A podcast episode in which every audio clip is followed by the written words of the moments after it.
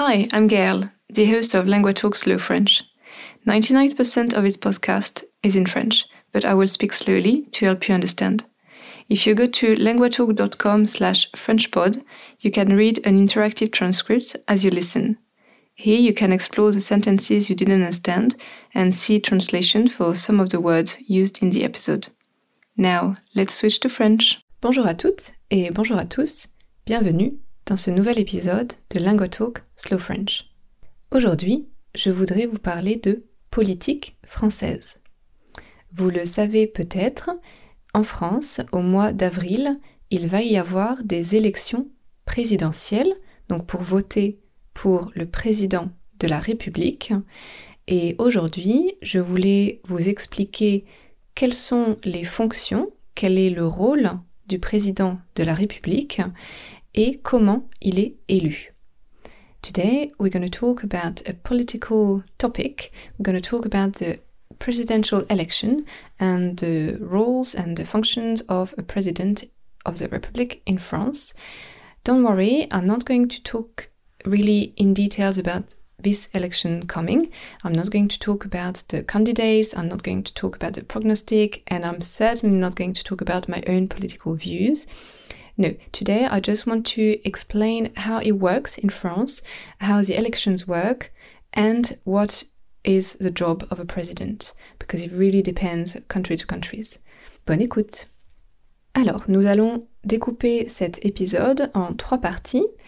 Dans la première partie, nous allons voir quelles sont les fonctions du président de la République. What is his job? Qu'est-ce qu'il fait? Dans la deuxième partie, nous allons voir comment les candidats peuvent se présenter pour l'élection. Et dans la troisième partie, nous allons voir comment se passent les élections. Première partie, les fonctions du président de la République. En France, nous sommes dans un régime, dans une constitution semi-présidentielle. Ça veut dire que le président de la République a un rôle très important. L'autre institution très importante, c'est le Parlement. On va voir, il y a deux institutions, il y a l'Assemblée nationale et le Sénat. But we're going go back to that later. Donc, en France, le président de la République a vraiment un rôle très important, mais c'est assez récent. Ça date de 1958 1958 avec la Cinquième République. La Cinquième République, ça veut dire que il y avait une nouvelle constitution. So I'm sorry in advance, this podcast is going to be with a lot of uh, technical vocabulary. I will try to explain them. Some of them are really transparent between French and English. I will try to make it as simple as possible. But hold on, stay with me. Donc, avant 1958, le président en France n'avait pas vraiment un rôle important. C'était plutôt une fonction de représentation. Mais depuis le changement de constitution, le président a vraiment un rôle très important. Je vais vous faire la liste de ses compétences et skills, ses compétences. Déjà, il peut nommer le Premier ministre. Donc il peut choisir le Premier ministre, Prime Minister. Ça, c'est la première fonction. Sa deuxième fonction, c'est il est garant de la Constitution. Ça veut dire il vérifie, il s'assure que les lois de l'ose respectent la Constitution. La Constitution, c'est le texte très très important, le plus important dans un pays, qui donne les règles, le fonctionnement d'un pays. how the country will work, how it's ruled. Okay? Donc le président doit faire comme un policier pour vérifier que tout respecte la Constitution. Un autre pouvoir très important, c'est s'il y a un problème très grave dans le pays, par exemple un coup d'État, so coup, un coup d'État, eh bien le président peut prendre les pleins pouvoirs. So littéralement the full powers, les pleins pouvoirs. C'est une situation vraiment exceptionnelle et c'est arrivé seulement une fois en France en 1961 parce que il y a eu une tentative de coup d'État. there was almost a coup, and General de Gaulle stopped it and uh, take the full powers at that specific moment. Mais c'est un pouvoir très limité dans le temps. It can only happen for a certain duration. Le président peut aussi dissoudre l'Assemblée nationale. L'Assemblée nationale, c'est là où il y a les députés, the MPs or uh, parliamentary people, so the people have been elected and you will vote for the laws, right? Donc on appelle ça les députés en France et ils sont dans l'Assemblée nationale. Eh bien, le président, il peut dissoudre. Dissoudre, ça veut dire to dissolve. Donc il peut casser l'Assemblée nationale et demander des nouvelles élections. Ça veut dire les Français, ils vont aller voter encore une fois, so once more, pour élire des députés. So that happens when the, the president says, okay, I can't rule, I can't govern because the Assemblée nationale is always against me, for example. Dans l'histoire de la Ve République, il y a eu des dissolutions seulement cinq fois. Seulement cinq fois. Ça, ce sont les compétences du président seul. Il peut le faire tout seul. Mais il a aussi d'autres compétences qu'il doit partager. Qu'il doit partager avec le Premier ministre, souvent, ou le gouvernement, avec les autres ministres. La première compétence partagée, c'est de nommer les autres ministres. Vous savez, dans un pays, il y a en général head of state, donc un président ou un roi, une reine, et souvent il y a un gouvernement. Dans le gouvernement, il y a des ministres. Eh bien, le président peut choisir ses ministres, mais avec le Premier ministre. C'est le Premier ministre qui fait des suggestions et le président accepte ou pas, mais ils doivent être d'accord ensemble. They must agree, the president and the prime minister, pour choisir les ministres du gouvernement. Deuxième chose, pour signer les lois. Alors, quand on doit voter des lois, c'est when we want to have new laws in a country, il y a toute une procédure. La première étape, c'est au Parlement, donc avec les députés et les sénateurs. Et quand les députés et les sénateurs sont d'accord, ils ont écrit une loi, eh bien, ce texte de loi, il est présenté au président de la République et le président doit signer le texte. He must sign. He cannot just say no. Ça, c'est impossible. Parce que, en France, c'est un régime aussi parlementaire. Le Parlement a beaucoup de pouvoir pour écrire des lois. Mais le président peut refuser de signer il peut refuser de signer s'il pense que la loi n'est pas constitutionnelle, ne respecte pas la Constitution. So if he thinks that it's anti-constitutional, so it doesn't respect the Constitution, then he can say, no, I don't want to sign it. And then he goes to a special council where they're going to check if it does respect or not. Donc ça, c'est un de ses pouvoirs, mais il doit le faire aussi avec le Premier ministre. Ils ont aussi la fonction, la compétence, le président et le Premier ministre, de signer des décrets. Un décret, c'est basically, it's when you've got a law, a law it's only a kind of principle, but then you need to put it in action. Une loi, c'est seulement un principe, une idée. Après, il faut des règles, si vous voulez, pour le mettre en exécution, pour le mettre en application. To put it in motion, right? Ça, ça s'appelle des décrets et c'est le président avec les autres ministres. Donc jamais tout seul. Le président ne peut pas écrire une loi tout seul. C'est impossible. Et enfin, le président est le chef des armées. Ça veut dire qu'il commande l'armée. the military, the army, is the head of the army. Mais il ne le fait pas tout seul il doit être approuvé. Needs approval. Il doit être approuvé par le gouvernement. Dans la réalité, le gouvernement ne s'est jamais opposé au président de la République quand le président a décidé de faire une action militaire. Mais il y a ce, cette possibilité de dire non, que le gouvernement dise non, nous ne sommes pas d'accord. Et un dernier pouvoir, c'est celui d'organiser un référendum.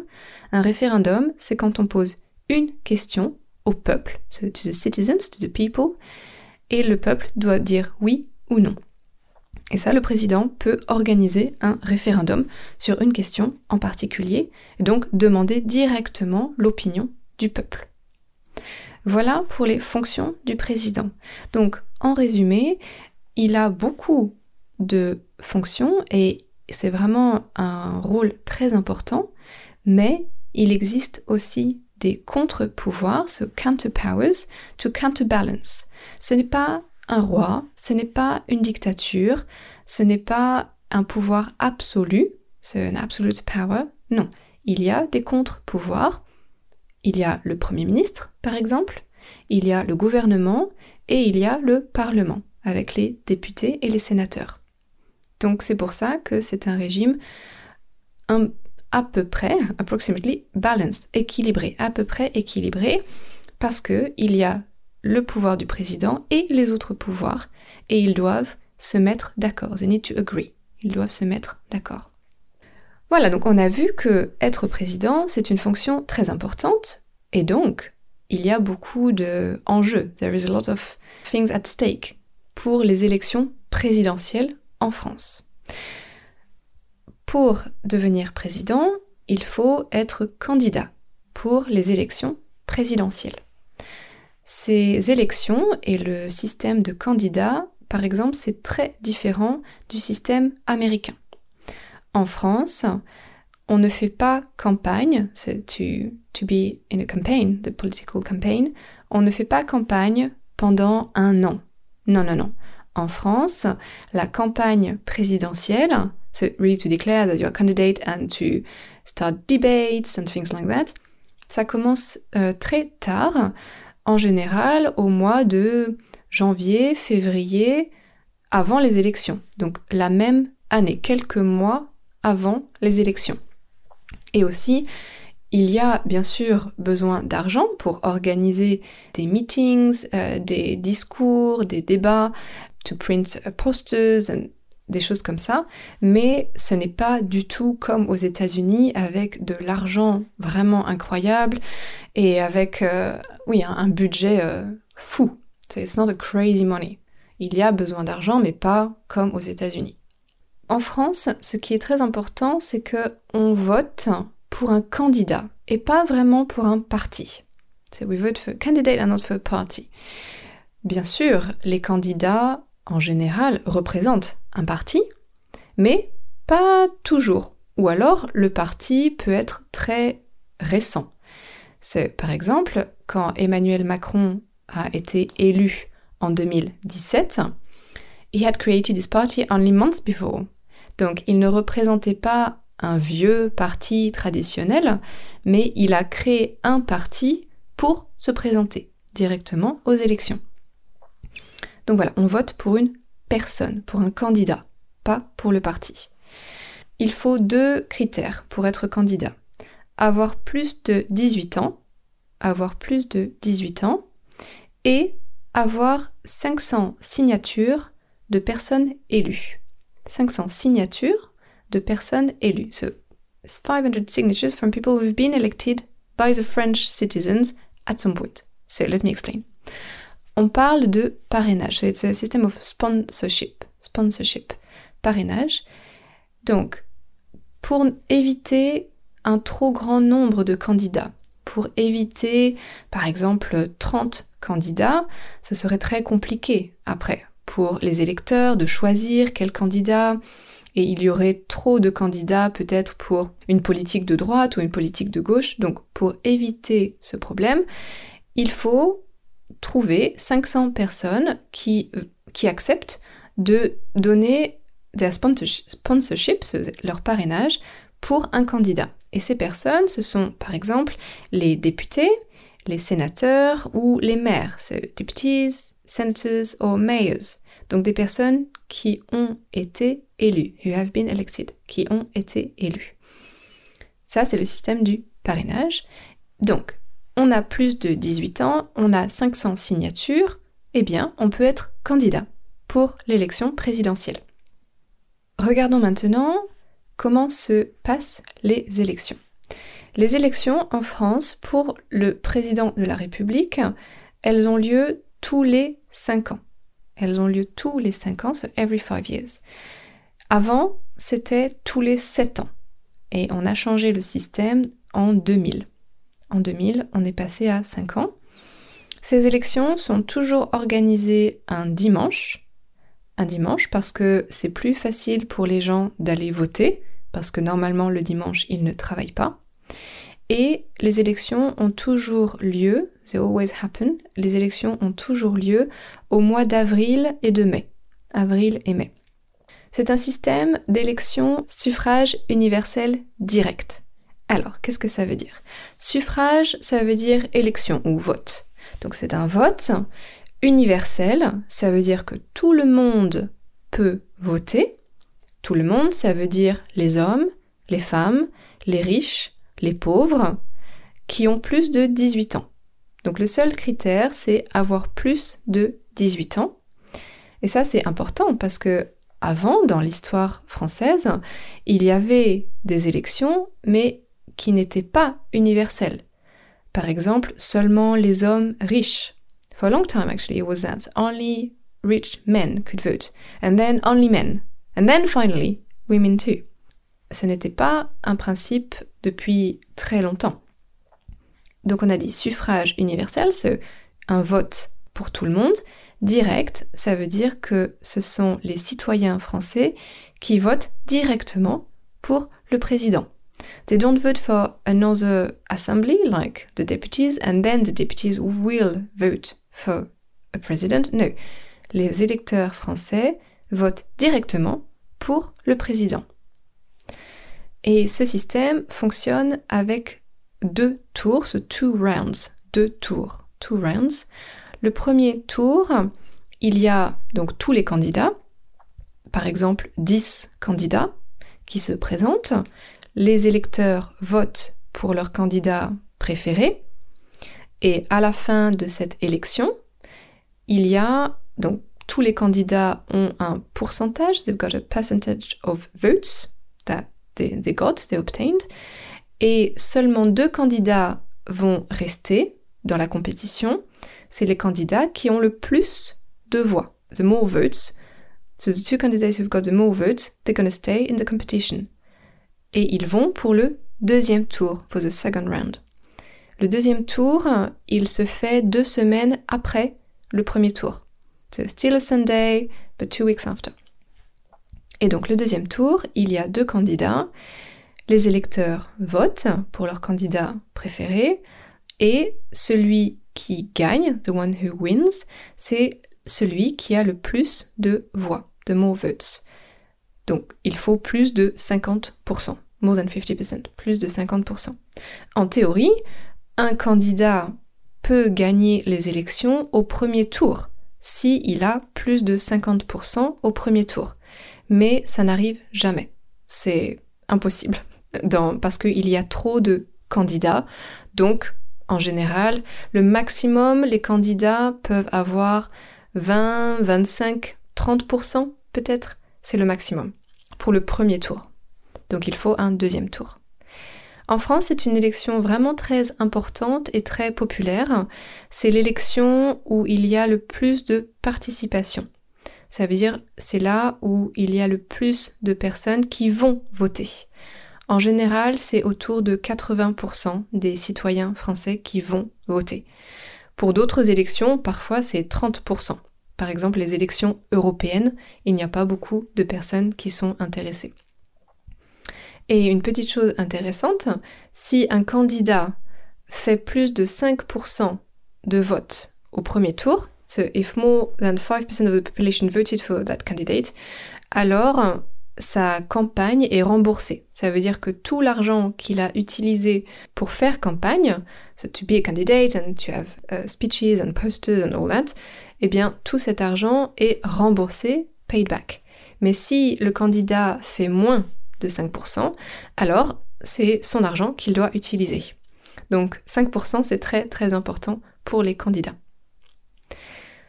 Voilà, on est presque à la fin de cet épisode. Il est temps de faire un petit résumé en français rapide. So now it's time to do a quick summary in normal pace French. Good luck. Donc nous avons vu que le système politique français est un système semi-présidentiel où les pouvoirs du président sont très importants. Le président peut par exemple nommer le Premier ministre, nommer le gouvernement, il peut dissoudre l'Assemblée nationale, il peut provoquer un référendum, il est le chef des armées et il est le garant de la Constitution. Donc c'est lui qui s'assure que toutes les lois sont constitutionnelles. Donc le pouvoir présidentiel est vraiment un pouvoir très important en France et donc il y a beaucoup d'enjeux. C'est très prestigieux et c'est très important d'être président en France.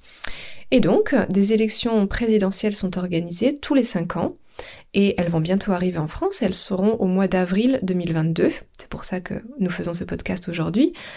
Donc elles sont organisées, ces élections, en deux tours. Euh, il y a de nombreux candidats au premier tour et au deuxième tour, seulement deux sont en compétition. Et quand la personne qui gagne, c'est la personne qui a plus de 50%. Et elle devient le ou la présidente de la République. Pour être candidat, nous avons vu il y a deux règles simples, il faut avoir plus de 18 ans et il faut avoir 500 parrainages, 500 signatures de personnes élues en France. Et nous avons vu que ces élections euh, fonctionnent d'une... Euh, pardon, cette campagne électorale fonctionne d'une manière très différente des États-Unis par exemple, puisque les candidats euh, se font campagne seulement quelques mois avant les élections et que cela ne nécessite pas un budget monstrueux comme, comme aux États-Unis. Voilà. And now we're back to slow French. Voilà, j'espère que c'est un peu plus clair pour vous, que vous comprenez mieux pourquoi on parle beaucoup des élections en ce moment en France.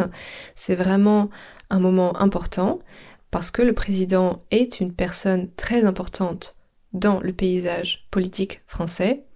Et oui, je dis toujours président parce que il n'y a jamais eu de femmes françaises qui sont devenues présidentes, femmes, mais c'est possible. Bien sûr, c'est possible. Cette année, dans la campagne présidentielle, il y a quatre femmes candidates. Quatre femmes candidates. Donc ce n'est pas impossible d'avoir une femme présidente l'année prochaine. Merci de m'avoir écouté. Je vous souhaite une très bonne journée, une très bonne semaine et je vous dis à la semaine prochaine. Salut! Thanks for listening to this episode. It was produced by LanguaTalk, a platform where I and many other tutors offer personalized one-on-one online lessons. If you're interested in learning to speak French with a native tutor, check out languatalk.com to meet a tutor for a 30 minutes trial session. You can also re-listen to this episode whilst reading an interactive transcript at languatalk.com slash frenchpod. Try noting down some vocab as well as working on your pronunciation by copying what I say. If you liked this episode, please consider subscribing, sharing the podcast with a friend, or leaving a rating in your podcast app. This will help us grow, which in turn will allow us to produce more episodes. Merci et à la prochaine!